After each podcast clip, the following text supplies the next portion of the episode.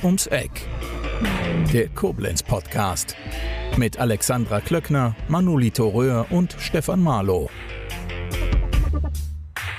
Herzlich willkommen bei Rund ums Eck. Heute mit unserem Gast Professor Dr. Silja Graupe. Hallo. Hallo und vielen herzlichen Dank, dass ich hier sein kann. Wir sind bei Ihnen. Das, das freut uns auch sehr. Und zwar für alle, die es noch nicht wissen, seit dem 1. Oktober diesen Jahres gibt es in Koblenz die Cusanus Hochschule für Gesellschaftsgestaltung. Und Sie sind die Präsidentin dieser Hochschule, Frau Graupe. Das ist richtig und ich freue mich sehr, sehr, dass, dass wir hier sein können, mitten in, in der Altstadt von, von Koblenz, mittendrin. Wir sind von der schönen Mittelmosel von Bernkastel-Kues hierher gezogen. Also was Koblenz bekommen hat, ist eine ähm, Hochschule, die es schon gibt. Ähm, und jetzt sind wir hier und noch mitten in Kisten und Kartons. Ähm, und tatsächlich habe ich die Ehre, am am Freitag bereits das erste Seminar hier zu halten mit unseren Studierenden. Die Hochschule gibt es aber seit 2014. Genau, also wir haben äh, also Gründungspläne und Gründungsgedanken gibt es seit 2012, denn es ist nicht ganz einfach, eine Hochschule staatlich anerkennen zu lassen, sodass es eine Planungs- und Etablierungsphase gab. Wir sind seit 2015 tatsächlich, also 2014 gegründet als mhm. ähm, gemeinnützige Stiftung ähm, in freier Trägerschaft und 2015 dann staatlich anerkannt. Also es gibt uns zwischen sieben und sechs Jahre tatsächlich. Und Hochschule für Gesellschaftsgestaltung, das klingt so ungewöhnlich. Zum einen, zum anderen nennen Sie Ihren ja, Sitz hier in Koblenz Transformationscampus. Erklären Sie das mal. Ja, also wir sind tatsächlich ähm, ein, ein Unikat, was Rheinland-Pfalz uns ähm, ähm ermöglicht hat, ähm, private Hochschulen können Universitäten sein, das heißt so das hehre akademische, ähm, mehr Elfenbeinturmmäßige, wenn man das jetzt ein bisschen abschätzig sagen will. Und es gibt Fachhochschulen, die sind für die Anwendung von Wissen zuständig. Und wir sagen, hm, heute braucht es eigentlich was anderes. Also wir brauchen weder Elfenbeintürme noch einfach die, die Wissen anwenden, sondern wir brauchen ein reflektiertes und gestalterisches Wissen mitten in Gesellschaft und, und, und Wirtschaft und Politik. Ja, das heißt, ähm, wir brauchen einen ganz neuen Typ von Wissenschaft, der sich tatsächlich inmitten von Gesellschaft bewegt, entfaltet, seine Fragen gewinnt, bearbeitet. Natürlich auch immer wieder in Rückzugsordnung, aber immer in dieser Frage, wie können wir verantwortlich ähm, Gegenwart und Zukunft gestalten. Und dafür haben wir einen dritten Typ von Hochschule begründet. Ähm, das ist auch von Rheinland-Pfalz vom Gesetz her. Wir sind eine Hochschule dritten Typs. Und diesen dritten Typen nennen wir Hochschule für Gesellschaftsgestaltung. Und wir hoffen, dass viele uns folgen werden ähm, in den nächsten Jahren. Ja, also, dass das, das deutlich wird, ähm, die Generationen von Fridays for Future, die Generationen von GestalterInnen von Wirtschaft und Gesellschaft werden einen neuen akademischen Typ brauchen. Und wir probieren ihn hier mitten in Koblenz aus. Ja, es ist etwas ganz Besonderes mit einer Mitgründerin einer Hochschule zu sprechen. Das hat man selten. Wie darf man sich das denn vorstellen? Also durchaus sehr interdisziplinär, oder? Ja, tatsächlich. Ich glaube, ich sage mal kurz, wie groß wir sind. Ja. Also man wundert sich, glaube ich, mal so ein bisschen so ähm, mitten in, in, der Altstadt und wir werden gefragt, was ist mit Parkplätzen und, und, so. Wir sind nicht so viele. Also wir sind eine voll akkreditierte, staatlich anerkannte Hochschule mit vier Studiengängen und im Moment 145 Studierenden sechs Professuren und ungefähr 30 Mitarbeitenden. Ja, also mhm. dass wir sagen, so was, was kommt ja ähm, eigentlich her. Aber Sie wollen wachsen. Ähm, ja, klar. Ähm, wir, wir wollen hier, also von Räumlichkeiten, wenn wir uns auch in, innerhalb von ähm, Koblenz noch ein bisschen ausdehnen können und vor allen Dingen in dieses Gebäude reinwachsen, dann wollen wir einerseits ähm, im Moment nach jetzigen Plänen auf ungefähr 300, 350 Studierende aufwachsen. Was aber hier wichtig ist, ähm, auch einer Idee eines eher Start-ups folgend, dass wir sagen, es geht ja um die Transformation von Bildung insgesamt. Und wir sind kein Wettbewerber. Wir nehmen niemand anderem irgendetwas weg, ähm, mhm. sondern wir ziehen ganz neue Leute an, ähm, auch, auch ins Studium hinein. Ähm, und unsere Idee ist mehr, es dann nach, ähm, nach außen zu bringen. Also wir entwickeln hier eigentlich Blaupausen von neuem Denken, von neuer Hochschulbildung ähm, um es dann auch an andere Institutionen zu bringen. Also wir bilden, wir beteiligen uns an Lehrerinnenbildung, ähm, wir sind in Fachgesellschaften ähm, aktiv, die wieder den Nachwuchs bilden. Wir machen Summer Schools, wir haben ähm, digitale ähm, untere äh, Lehrformen wie, wie Ringvorlesungen, die öffentlich zugänglich sind. Ja, also es geht mhm. uns gar nicht darum, dass wir jetzt wachsen, sondern dass es einen Ort gibt, von dem aus alles andere wachsen kann. Und sie fragt nach der, nach der Interdisziplinarität. Ja. Ähm, ich denke, das ist eine der wichtigsten Sachen der, der, der Hochschule des 21. Jahrhunderts, Silos aufzubrechen. Also, dass nicht der eine sich halt in der Ökonomie bewegt und der nächste in der Ethik und der nächste in der Soziologie. Und viele Studiengänge heute sind, dass man zwar die Fächer zusammen studieren kann, aber jeder Professor, jede Professorin sitzt im eigenen Silo. Mhm. Und da müssen die Studis das in ihrem Kopf zusammenbringen, wie das alles zusammengehen soll. Und das sagen wir, keine gute Idee. Deshalb haben wir, ich nenne die immer Unprofessuren, wir sind immer mindestens zwei in einer Person. Also ich bin zum Beispiel Ökonomin und Philosophin. Ja. Mein Kollege ist Ökonom und äh, Kulturhistoriker. Ähm, wir haben welche, die in Nachhaltigkeit, ähm, also Nachhaltigkeitswissenschaftler sind, aber aus der BWL ursprünglich kommen. Mhm. Ja, und, und das ist, das heißt, wir können immer schon mit uns selbst reden in vielfältigen Stimmen. Okay. Ähm, wir müssen schon, ähm, zum Beispiel ich bin mehr Ökonomin und muss das in die philosophischen Diskurse vermitteln. Und ich muss die philosophischen Diskurse in die Ökonomie zurücktragen. Ja, das heißt, mit, mit uns kann man reden, weil wir es gewohnt sind, über Fachgrenzen, auch Kulturgrenzen, Erfahrungsräume zu vermitteln. Mhm. Und diesen Ort wollen wir hier in Koblenz begründen. Es ist so ja, ich muss fast sagen, schrecklich heute, dass Menschen unterschiedlicher Herkünfte, unterschiedlicher Meinung, unterschiedlicher Disziplinen nicht mehr miteinander reden. Ja, sondern dass wir einfach nur noch sozusagen nur noch in unserer eigenen Meinungsblase sind. Ob das jetzt ja. über die sozialen Medien funktioniert oder aus welchen Gründen auch immer, aber eben auch Fachgrenzen haben. Und wir sind hier ein Ort, äh, wo wir aus unterschiedlichen Disziplinen zusammenkommen, wo Studierende unterschiedliche, sehr unterschiedliche politische Meinungen haben ähm, und wo wir auch die Stadtöffentlichkeit mhm. einladen wollen, endlich die Fragen zu verhandeln, wo man sich eben nicht einig ist, aber sich einig werden muss, weil es viele trifft. Mhm. Beispielsweise Radverkehr. Ja, also ja. wir müssen ja eine Lösung finden und es sind ganz, ganz viele unterschiedliche Anspruchsgruppen. Und wir sind Spezialisten darin, die Räume zu schaffen, die Denkräume, wo man eben über diese Silos hinweg wieder ins Gespräch kommt, weil man weiß, dass man ein gemeinsames Anliegen verfolgt zur ja. Gestaltung von, von Gesellschaft. Das heißt, die Diskussionskultur, die Streitkultur ist wichtig und gemeinsame Ziele, also das Ziel, Lösungen zu finden. Aus mhm. welchen mhm. Richtungen betrachtet? Auch immer, man muss das, man muss Brücken schlagen, quasi. Anders ja, geht es gar nicht. Genau, und das eine, also das, was Sie sagen, und für mich gehört immer eine starke reflexive Kultur dazu. Das mhm. heißt, sich selber in Frage stellen zu können, was gar nicht einfach ist, weil dann auch alle Emotionen und alle mhm. Sicherheitssachen und ähm, das lernen wir und das lernen auch gerade unsere Studierenden. Also mhm. dieses sich im Angesicht eines anderen auch selber in Frage stellen können und auch wieder selbst vergewissern und zu sagen, das ist mein Standpunkt aus den und den Gründen. Mhm. Weil wir haben ja oft Standpunkte, die heute nur noch, sie jetzt Corona-Diskussionen und so weiter, rein emotional verteidigt werden. Ähm, und mit Abwehrmechanismen. Mhm. Und das ist möglich, deswegen haben wir einen ganzen Bereich der Persönlichkeitsbildung im Studiengang, eben dieser Frage auch der Selbsterschütterung, das zuzulassen, aber eben auch wieder selbst zu vergewissern und sagen, ich habe einen Standpunkt und ich kann ihn begründen. Mhm. Auch in schwierigen Kontexten, wo Menschen nicht gleich einer Meinung mit mir sind. Das eine wäre also die Bildung zu transformieren, aber eben auch die Wirtschaft. Denn wenn man an Gesellschaftsgestaltung denkt, Wirtschaft, Politik, all das gehört zusammen.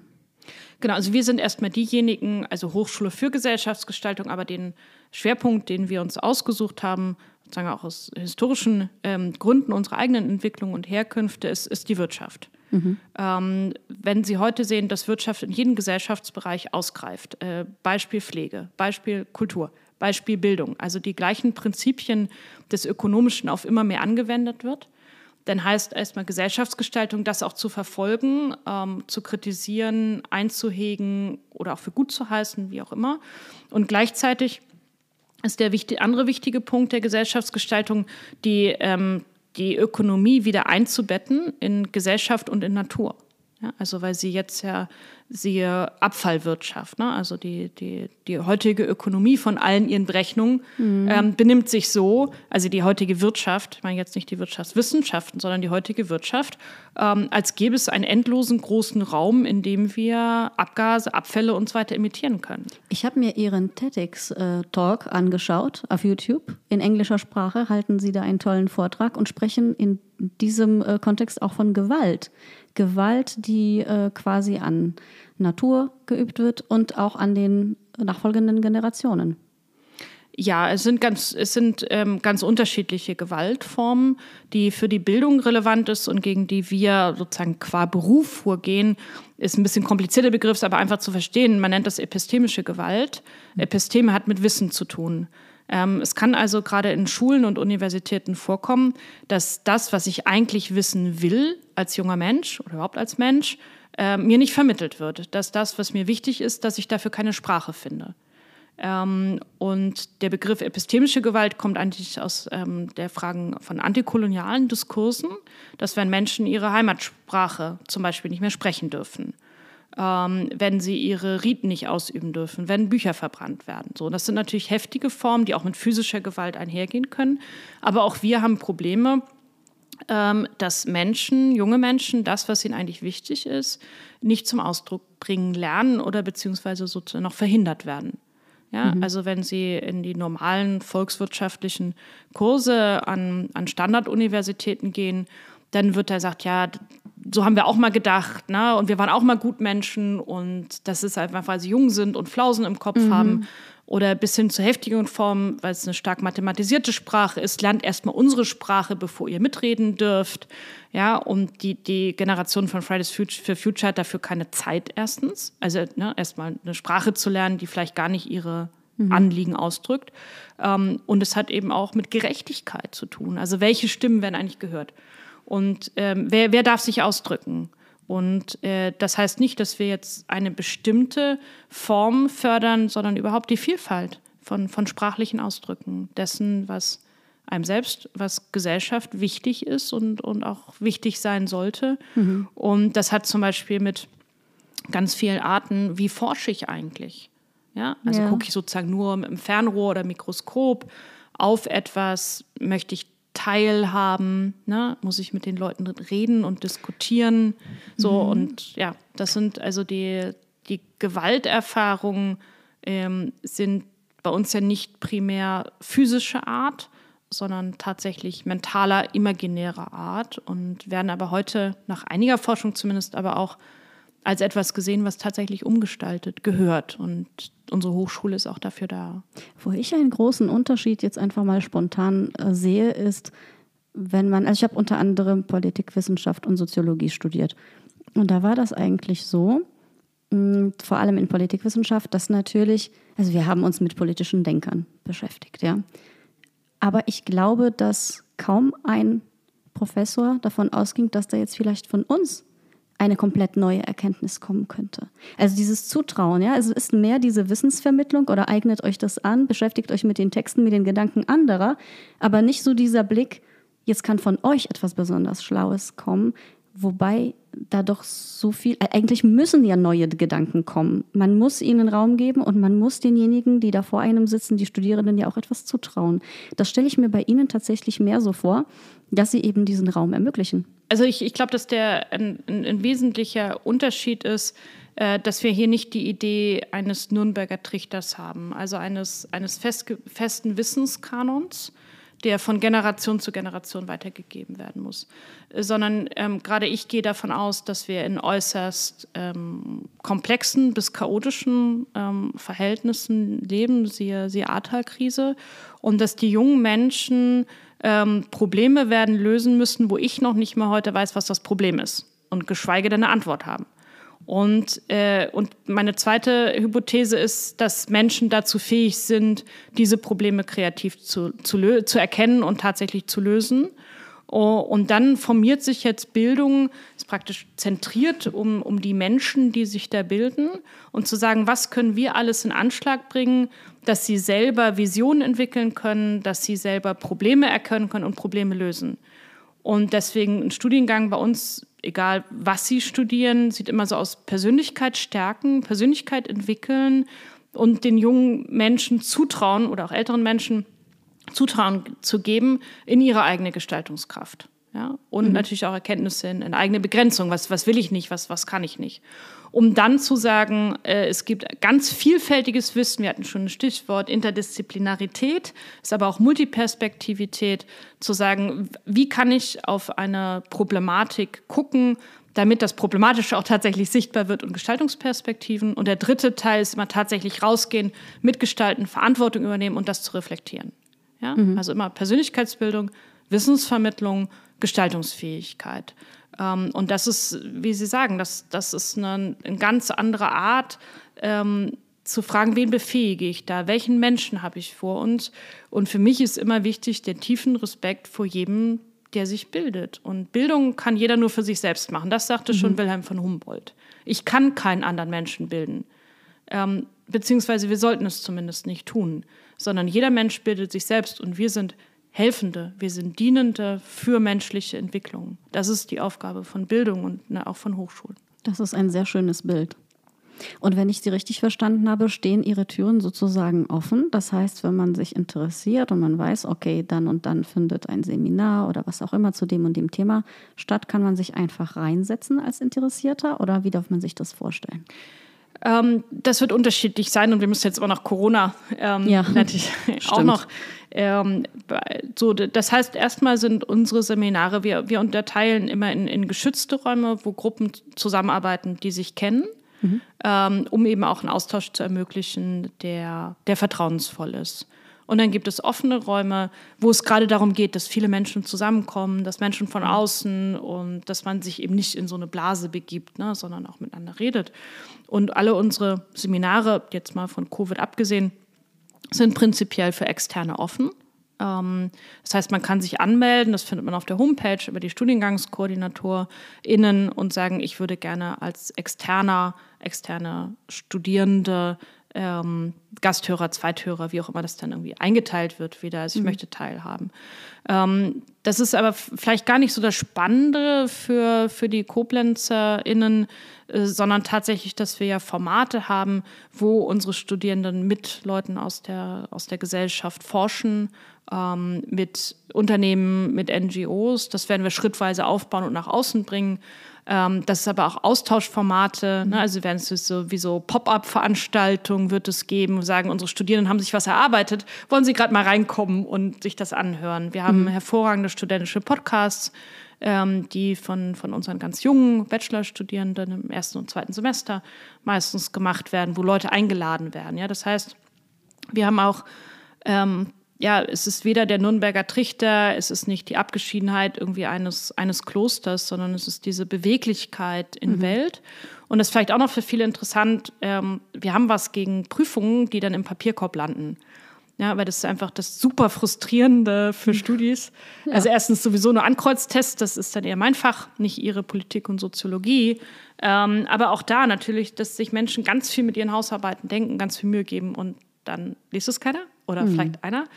Ähm, und so haben wir eben auch ähm, Formate wie Essays, die dann publiziert werden. Wir haben viele prämierte Bachelor- und Masterarbeiten, die in gesellschaftliche Diskurse und Dialoge eingreifen und dafür dann auch gewürdigt werden oder die mit Unternehmen oder NGOs äh, gemacht werden und dann tatsächlich da auch zu, zu Verbesserungsprozessen führen. Mhm. Und ja, aber auch Videoformate, ähm, Podcast-Formate, und äh, das wollen wir hier auch mit der Stadt und, und für die Stadt ausbauen. Mhm. Und sagen, ja, die, die jungen Leute haben was zu sagen. Ähm, und es lohnt sich auch, ihnen zuzuhören und es lohnt sich, mit ihnen ins Gespräch zu kommen. Und alles, was diese Idee ähm, ja ein bisschen lockerer macht, dieses, ja, die, die, die jungen Menschen müssen sich einem Rahmen beugen, den sie nicht selbst gesetzt haben, sogenannten Sachzwängen, kann in manchen gesellschaftlichen Zeiträumen gut funktionieren, aber nicht in Zeiträumen, wo wir wissen, dass die jungen Menschen ihre eigenen Strukturen schaffen werden müssen und Strukturen umgestalten. Und deswegen ja, muss Bildung auch diese kreativeren Formate haben. Mhm. Man muss ihnen auch das Werkzeug an die Hand geben, Sie dabei unterstützen, dass Sie da. Ja, genau, deshalb braucht es Universitäten, deshalb braucht ja. es Hochschulen. Ne? Also mhm. ich sage jetzt ja nicht, wir, wir brauchen uns nicht mehr, sonst hätte ich ja nicht eine Hochschule gegründet, ja, natürlich. sondern mhm. wir müssen uns neu aufstellen ne? und eben wirklich zu verstehen, dass, dass wir Räume schaffen können, also ein Verständnis von physischen und ideellen Räumen, in denen man sich als freier Mensch bilden kann. Das ist ziemlich viel Arbeit, die Strukturen dafür zu schaffen und das Lehrpersonal auch dafür zu bilden und zu sensibilisieren. Hm. Und es geht natürlich dann auch darum zu sagen, welches Wissen hilft, die heutigen Krisen überhaupt zu verstehen, zu reflektieren. Wir sind ja nicht die Ersten. Also Klimakrise, es wurde nicht zugehört, aber das Wissen ist ja da. Ja. Das heißt, also Wissen zu entwickeln, äh, also zu verstehen, was ist eigentlich schon da, was haben wir in der gesamten Kulturgeschichte, welcher Schatz ist da, dass man nicht das Rad neu erfinden muss, um dann aber an die Punkte zu führen, sagen, jetzt für dieses Problem in dieser Situation ähm, braucht es tatsächlich neue Lösungen. Und dann sind die mhm. jungen Menschen dran und dann geht es um, da sind wir eher ModeratorInnen, ja, dann BefähigerInnen und auch das hat natürlich wieder eine, eine universitäre Gestalt. Ja, aber sie ist, sie ist neu ausgerichtet. Mhm. Das ist ein großer Gewinn für Koblenz. Gar ich kein, hoffe. Ja, gar keine Frage, denke ich, ja.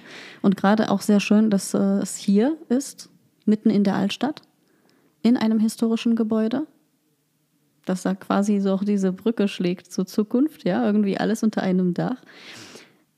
Aber um das besser verstehen zu können, wie das alles überhaupt entstehen konnte und warum sie so wunderbar engagiert sind, muss man sich, glaube ich, auch mit ihnen als Person beschäftigen. Und das möchte ich nicht missen. Sie kommen eigentlich nicht von hier und sind einen besonderen Weg gegangen. Können Sie das so ein bisschen erzählen? Ich habe, wenn man nämlich über Sie recherchiert, dann findet man so Begriffe wie zum Beispiel Sprengmeisterin, oder ja, also ganz, ganz, ganz äh, unterschiedliche Sachen, die zeigen, dass sie da Dinge in der Wissenschaft auch aufbrechen, dass sie mutig sind und kein Problem damit haben, anzuecken.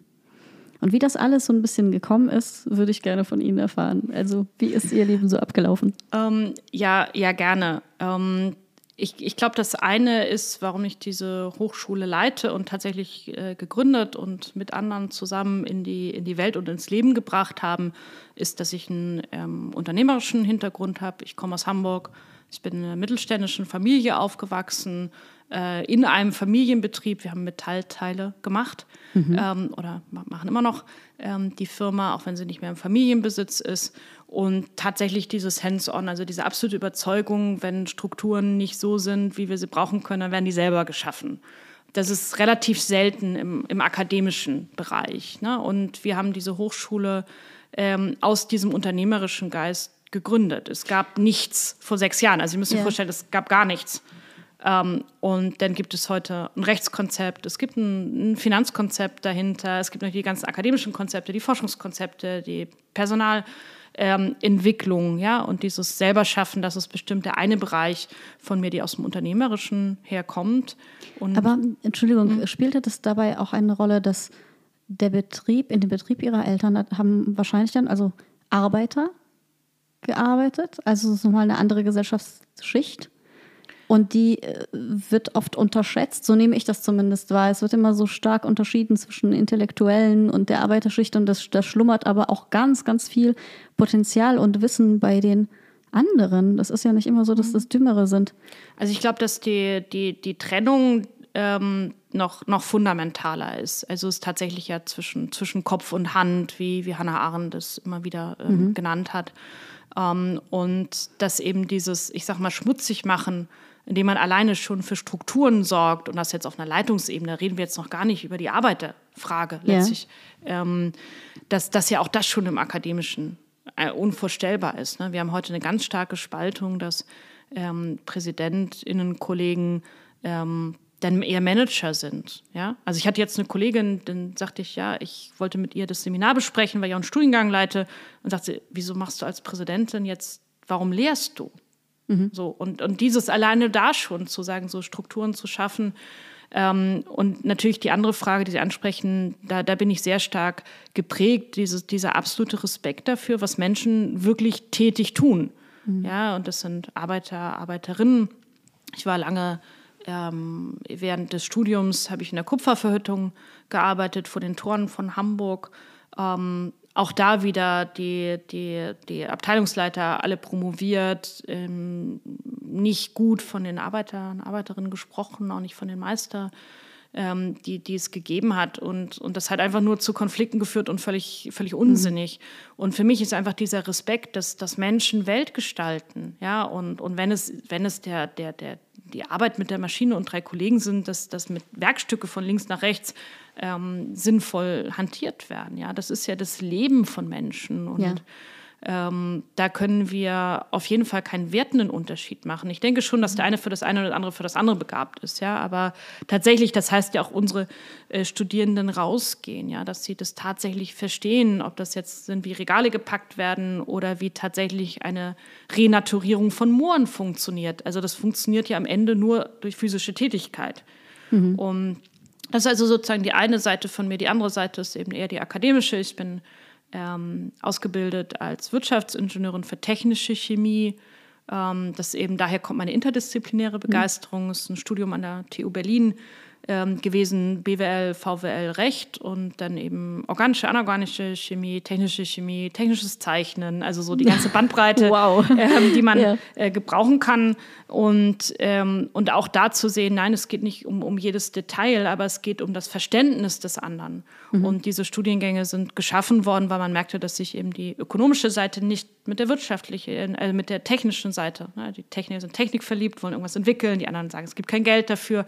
Und dafür sind sind eben WirtschaftsingenieurInnen als Vermittler ähm, gebildet worden. Das war die Idee. Und dann habe ich aber gemerkt, dass diese ganze Frage eigentlich eine neue Frage aufbricht, die nicht die Frage zwischen Technik und, und, und Ökonomie, sondern die Frage zwischen Ökonomie und Gesellschaft, zwischen Ökonomie und Natur. Es braucht also neue Form der, der Vermittler. Dass es Wirtschaftsingenieure gibt, ist allen selbstverständlich.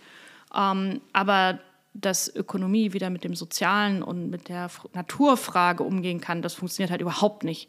Ähm, und darauf bin ich spezialisiert, also auf diese Wiedereinbettung der Ökonomie in Gesellschaft und Natur. Mhm. Und das hat ganz, ganz viel zu tun, dass wir es gar nicht denken können. Also, dass so diese ja. Unmöglichkeit ist, ähm, sich Ökonomie überhaupt neu zu imaginieren, neu denken zu können. Und da bin ich über viele Umwege ähm, und Nebenwege in, in der Philosophie dann eben zu dieser Frage ähm, gekommen. Und die, Auslands, äh, und die Auslandsaufenthalte haben Sie wahrscheinlich auch diesbezüglich geprägt, denn Sie waren wissenschaftlich tätig in Washington, DC, in Honolulu, in Tokio.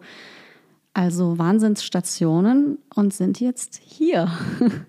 ja, es ist äh, tatsächlich, also sehr prägend war für mich, äh, lange Zeit in, in Japan studiert und, und geforscht. Ähm, und äh, diese ganz andere Kultur oder ostasiatischen Kulturen im Allgemeinen eröffnen uns eben zu sehen, dass man ganz anders leben kann. Ähm, dass sich viele Fragen, die für uns hier zentral sind, äh, ja noch nicht mehr gestellt werden, geschweige denn beantwortet werden. Und ähm, das ist mir wichtig geworden und gar nicht in dem Sinne so die anderen Kulturen zu verstehen, sondern unser eigenes Selbstverständnis zu befragen und diesen Spaß zu entwickeln. Es kann auch ganz anders gehen und in, in, neue Vorstellungskräfte zu kommen. Das ziehe ich vor allen Dingen aus dem japanischen ähm, oder aus den Aufenthalten in Japan.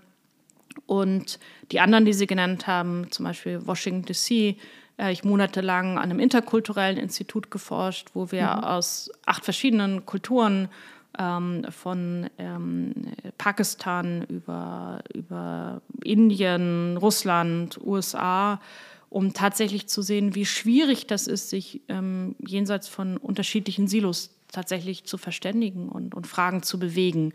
Und daher kommt meine ganze interkulturelle Erfahrung Gespräche über Grenzen hinweg und über sehr schwierige Auseinandersetzungen, auch letztlich emotionaler Natur, eben mhm. auch zu moderieren und zu gestalten. Das sind ja weltbewegende und weltbetreffende Themen eigentlich, mit denen man sich beschäftigt. Gesellschaftsgestaltung hat ja nicht nur mit Deutschland dann zu tun, sondern man muss das ja schon auch weiterdenken und weiterblicken. Ja, es ist also es sind, sind auf jeden Fall erstmal internationale Zusammenhänge, was dann wieder Fragen auch der Wirtschaftspolitik, also auch der mhm. Regelgestaltung mhm. sind, aber eben auch, auch tatsächlich interkulturelle Zusammenhänge. Das heißt, also Kulturen sind ja immer danach geprägt, was, was Menschen kollektiv gemeinsam wichtig ist, wie Prioritäten geortet werden und es ist auf der Welt nicht überall gleich.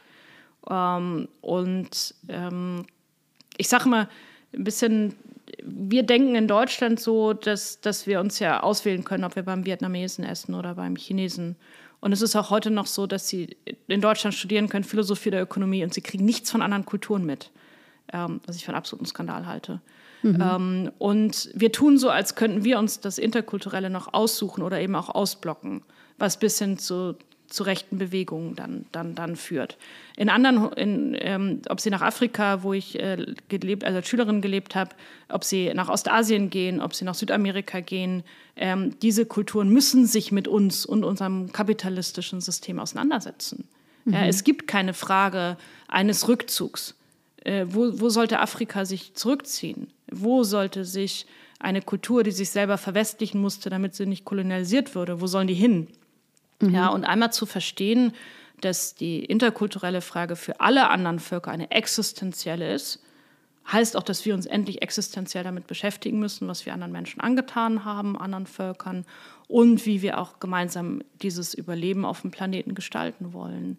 Und das scheint mir sehr wichtig zu sein. Und Sie sagen so nach Koblenz, ähm, das ist jetzt für jeden Standort relevant, ja, und gleichzeitig auch, für was ich stehe, auch zu sehen, die, die unglaublichen Optimismus, der darin liegen kann, mhm. ähm, dass das möglich ist, dass wir das schaffen können, dass aus schwierigen Situationen Freude und Gestaltungskraft entstehen kann und dass es immer an einem bestimmten physischen Ort, an, in einer bestimmten historischen Situation anfängt. Und das ist für mich eben jetzt hier Koblenz. Und die Arbeit entfaltet sich konkret mit den Menschen, die mit uns vor Ort arbeiten wollen und, und arbeiten werden. Mhm. Auch deshalb betrachte ich, das, betrachte ich das hier als großen Gewinn für den Ort.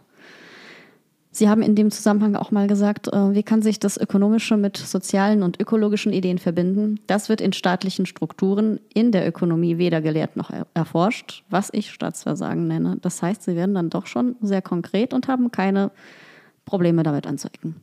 Und Sie sagen auch, Chaos kann man feiern. Das finde ich auch ein spannender Satz. ja, ich glaube, das sind, sind, sind jetzt äh, zwei, zwei unterschiedliche. Zum, ja. zum ersten, ähm, Chaos feiern ähm, kommt aus dem Daoismus äh, tatsächlich. Es gibt Kulturen, die, ähm, die sagen, die Welt, was die Welt im Innersten ist, ist äh, unbeständig, wandelbar, vergänglich. Mhm. Wir haben eine westliche Kultur, die eher sagt, hm, also es ist eigentlich alles so ein Schleier und es sieht so ein bisschen chaotisch aus, aber dahinter ist noch irgendwie das Wahre, die, die Gesetze, ne, äh, also etwas Regelhaftes. Und wenn, wenn man einfach nur sagt, ja, wir beamen uns in die andere Kultur und sagen, dass im Innersten die Welt zusammenhält, ist etwas Fluides, Bewegliches, dann kann man auch tatsächlich sagen, ja stimmt, dann kann auch alles veränderlich sein, dann, dann habe ich Chancen, dann, dann ist Veränderung tatsächlich möglich. Und in einer Zeit, wo wir jetzt gerade das Ahrtal hatten, wo wir sehen, dass das Klima sich wandelt, ähm, wirklich mal zu sagen, ja, das, das Chaos ist da und just embrace it. Also mhm. hier sind wir und, und wir können das gestalten. Das also zu dem einen. Äh, zu dem anderen ähm, des, des, des, des Staatsversagens. Ich, ich mache kein Bashing von anderen Universitäten. Ähm, ich denke auch, dass das für viele Bereiche und für viele Fächer noch, noch gut und richtig ist. Nur wir stehen am Anfang einer exponentiellen Veränderung. Mhm. Ähm, und da können ja nicht gleich alle sich mitdrehen, aber ich glaube, für jedes Unternehmen wird es deutlich. Ähm, die Konsumentinnen stellen andere Fragen. Diejenigen, die dort arbeiten wollen, stellen plötzlich Sinnfragen. Mhm. Die Kapitalmärkte, also wo man sich refinanziert, fangen an, andere Fragen zu stellen. Dann kommt sowas wie das Verfassungsgericht und sagt, na, guck mal damit, ne? also ob ihr die jungen, äh, ob ihr die nächsten Generationen richtig berücksichtigt. Also es fängt überall an. Ja. ja. Ähm, und ja, dann lass mindestens ein paar universitäre Kontexte, die sagen, okay, wir, wir, wir bilden Leute dafür aus. Und man kann jetzt immer noch sagen, ja, wir brauchen davon 10 oder 20 oder 30.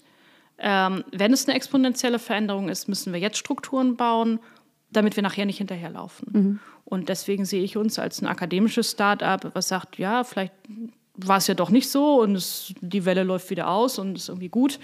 Ähm, aber wenn, dann haben wir hier Blaupausen, Strukturen, Erfahrungen gesammelt, Netzwerke geknüpft, Finanzierungsnetzwerke. Wir sind komplett frei finanziert. Wir haben keine ja. staatliche Förderung drin, ähm, damit sich das dann auch skalieren kann.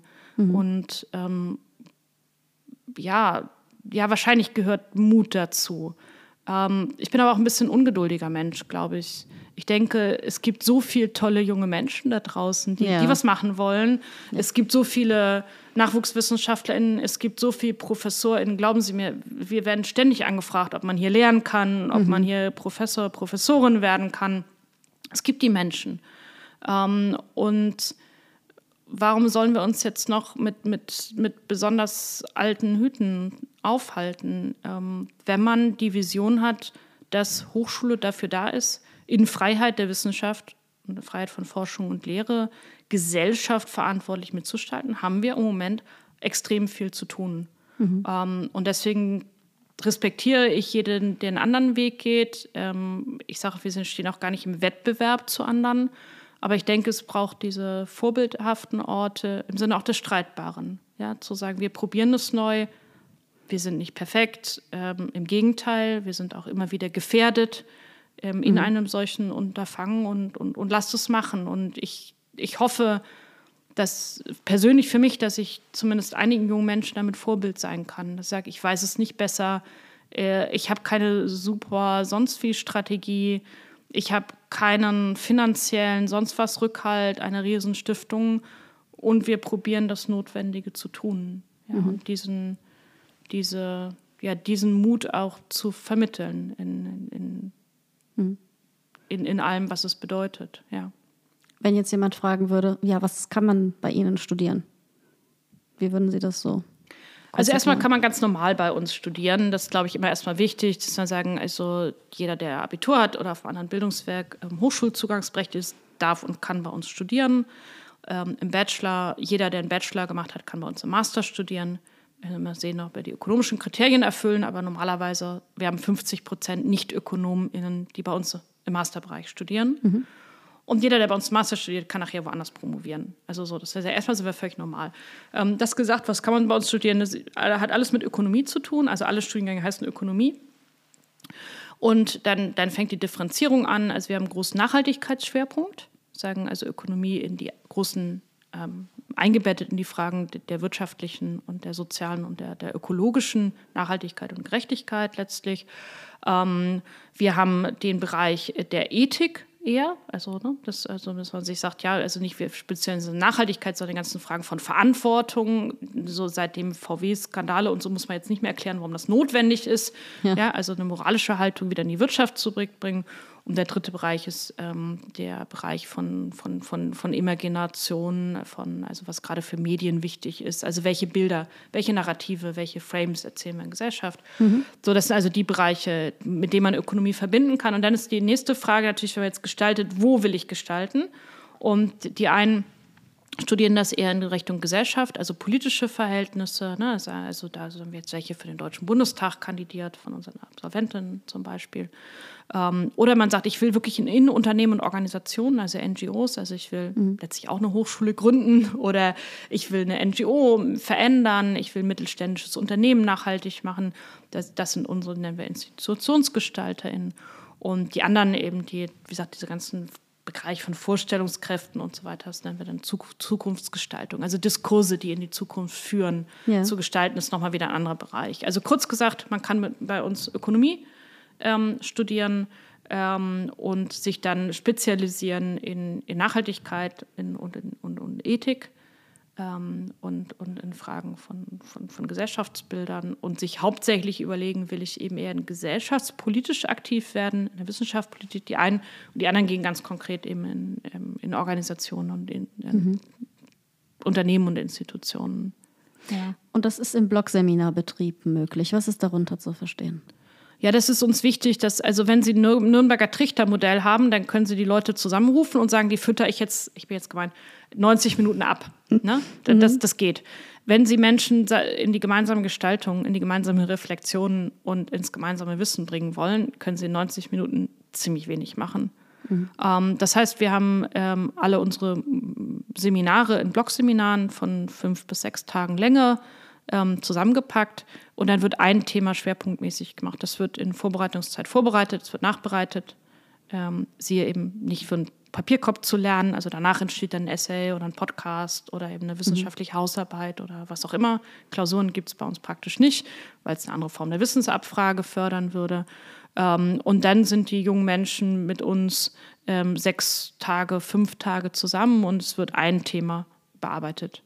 Und ähm, das hat dann ist, hat einen Input-Teil, also so seminaristische Vorlesungen, ne, dann wird aber viel gemeinsam erarbeitet, Textarbeiten gemacht und dann eben an sehr konkreten Projekten gearbeitet, ne, an sehr konkreten Fragestellungen.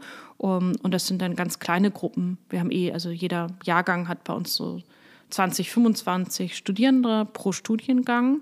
Ähm, und dann wird nochmal in kleineren Gruppen gearbeitet, sodass auch wirklich diesen persönlichen Austausch und wirklich dieses Gefühl, ich mache einen Unterschied ja. ähm, im Seminar. Und deswegen diese Entscheidung für, für Blogseminarstrukturen, ja. Mhm. Ist, glaube ich, auch ganz gut für die Vereinbarkeit von Beruf und Familie, also Studium und Familie, solche ja, es ist ein Vollzeitstudium, das muss man immer dazu sagen, weil es so ein mhm. bisschen verleitet, ja, ich muss ja nur einige Tage kommen. Ja. Ähm, und wir haben dadurch, das glaube ich auch nochmal für die KoblenzerInnen total spannend, dass wir ähm, dadurch viele junge, junge und ältere Menschen haben, die bei uns studieren, die von außen kommen und ähm, eben Erfahrungen woanders haben. Also wir haben viele, die in Berlin ähm, arbeiten, sich engagieren, in Leipzig, in Hamburg, ähm, bis hoch zur Küste ähm, und die dann hierher kommen, also pendeln. Ähm, deswegen wird es auch ein gemeinsames Studierendenhaus geben. Ne? Also unsere, mhm. wir haben Studierendenverein und die sorgen dann eben dafür, ja. dass diese Menschen gemeinsam wohnen können. Ähm, und dadurch wird es natürlich hier auch sehr lebendig, weil wir Leute haben, die woanders entweder Familie haben oder eine Arbeit und viele, die sich ehrenamtlich engagieren mhm. an anderen Standorten und diese ganzen Erfahrungen dann eben hier mit hinbringen und davon auch berichten können. Wir hatten ja über dieses öffentliche Programm der Hochschule gesprochen und dann ist es natürlich toll, wenn die Leute kommen. Also wir haben ja zum Beispiel eine ähm, Studentin, die hat einen Verein gegründet, Küste gegen Plastik.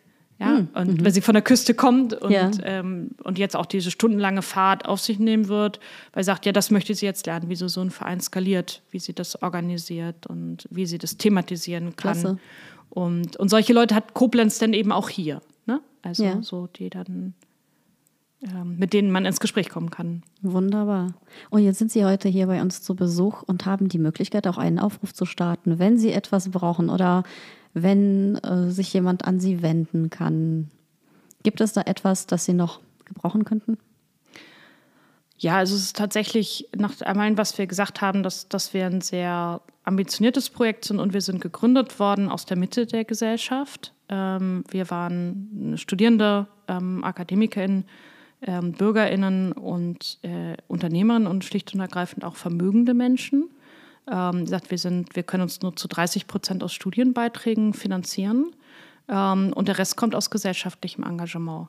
Ähm, das sind also Menschen, die verstehen, dass es das braucht. Also Stichwort Staatsversagen. Ne? Der Staat übernimmt das nicht. Sonst ist mal jede Universität ist ja einfach in mhm. Deutschland staatlich finanziert. Und jetzt eben da auch ein Feld aufzubauen von FürsprecherInnen, die sagen in Koblenz ja und auch in gewisser Weise auch einen Vorschuss geben, ne? ähm, mhm. die ähm, sehen, dass, wenn es was mit uns mitgestalten, dass wir immer diese Ressourcenfrage natürlich haben. Ähm, und eben auch zu verstehen, dass wir klein sind. Ne? So. Mhm. Ähm, dann die ganze Frage Studierende ähm, durch Covid, wo viele sagen, sie, sie wollen diese Blogseminare nicht riskieren. Ja, wir haben noch Studienplätze frei, auch durch diesen Umzug. Mhm. Ja, also es können noch Leute einsteigen, die jetzt sagen, so ich habe den Mut und ich will da gleich dabei sein. Das ist immer der Zauber so der, ja, des Staates. Ja. Also wenn ähm, Studierende oder jetzt äh, Schulabgänger in sich noch melden wollen, dann, dann gerne ja, mhm. weil es oft so einen Eindruck macht von, ja, die sind bestimmt voll oder ich bin nicht gut genug oder so. Also das ist alles Quatsch, einfach melden ähm, und dann eben gemeinsam mit uns in die Veranstaltungen kommen ähm, und ja, die, die Offenheit tatsächlich für ein solches Start-up, für ein solches Bildungsprojekt, mhm. was die Exzellenz einer, wie gesagt, kompletten deutschen staatlich anerkannten Hochschule hat und gleichzeitig eben Projekt ist und gleichzeitig im Aufbruch und sich gleichzeitig auch immer wieder neu erfindet und wo ich als Präsidentin eben auch immer wieder sehen muss, ja, wie schützen wir auch unsere Menschen vor den unermesslichen äh, Aufgaben, die vor uns liegen. Ne? Ja. Also wo einfach so viel zu tun ist. Wir bekommen national, international einfach Anfragen. Ja, und das wird jetzt für uns diese, wie können wir uns in Koblenz so etablieren, dass wir uns, ähm, dass wir für die Gesellschaft leistungsfähig und gestaltungsfähig sind und uns gleichzeitig selber reproduzieren können. Ja, mhm. und das ist eben an einem solchen akademischen Startup, leider muss ich dazu sagen, keine gesellschaftliche Selbstverständlichkeit. Mhm. Und, ähm, und das, das wäre mir ein Anliegen, dass Koblenz die KoblenzerInnen von vornherein verstehen, dass wir geben und gestalten können und gleichzeitig auch bedürftig sind. Ja? Mhm. Und das hat auch was mit neuer Ökonomie zu tun, über Geben und Nehmen, über beschenkt werden und leisten, auch, auch gleichzeitig zu reden. Und so sind wir, so funktionieren wir. Mhm. Und wir funktionieren so im Moment vor allen Dingen national. Und je mehr wir auch in Koblenz gestalten wollen, desto mehr Menschen brauchen wir auch, die, die fürsprechen und die für uns handeln, die, die uns fördern und unterstützen, mhm. damit wir das tun können, was, was wir auch tun wollen und was aus meiner Sicht für die Gesellschaft eben sehr wertvoll ist. Und es gehört zur Geschichte dazu, dass es nicht selbstverständlich ist. Also dass wir nicht selbstverständlich die Ressourcen bekommen, die wir für diese Aufgabe brauchen. Mhm. Und ich denke, da fängt auch neue ähm, ökonomische Narration letztlich an, auch offen über Bedürftigkeit zu sprechen, offen über die Frage von geschützten Räumen und von, von gemeinsamen Wegen. Mhm. Und, ähm, und ansonsten brauchen wir einfach die Neugierde, die, die Neugierde auf uns, ähm, die Neugierde, was unsere jungen Menschen machen. Mhm. Ähm, und ja, den, den Willen, jetzt gemeinsam in diesen doch sehr schwierigen Zeiten ähm, Zukunft gemeinsam zu gestalten. Also bei Ihnen könnte man tatsächlich konkret der Bildung die Wertschätzung geben, sie finanziell auch mit unterstützen, das, was eigentlich nicht nur deutschlandweit zu kurz kommt, finde ich, die Bildung, ja? Ja, genau. Es ist ja für uns eben, dass wir, also mein, mein Vorgänger ähm, oder einer meiner Vorgänger hat gesagt, so ja, es sind halt Zwangsschenkungen, ne? Also Steuern sind ja, ja zwangsweise, weil wir nicht wissen, wo es hinfließen soll. Also geben wir es alle in einen Topf und dann wird es wieder demokratisch ähm, verteilt.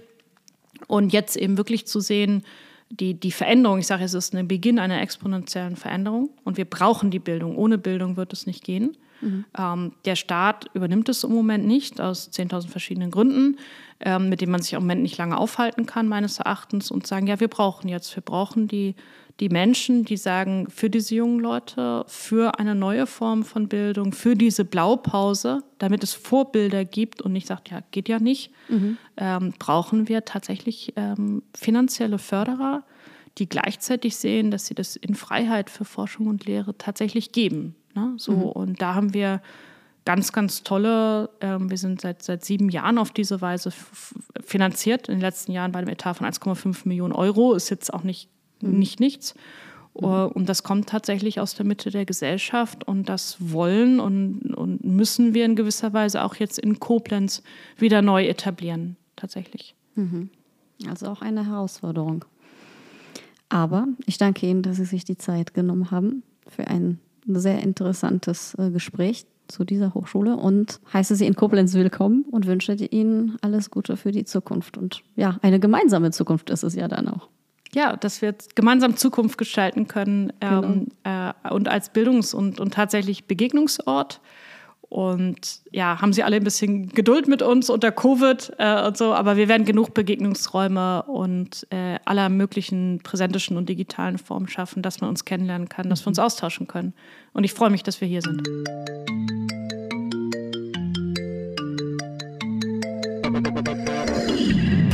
Das war Rund ums Eck, der Koblenz Podcast. Vielen Dank fürs Zuhören und bis zum nächsten Mal.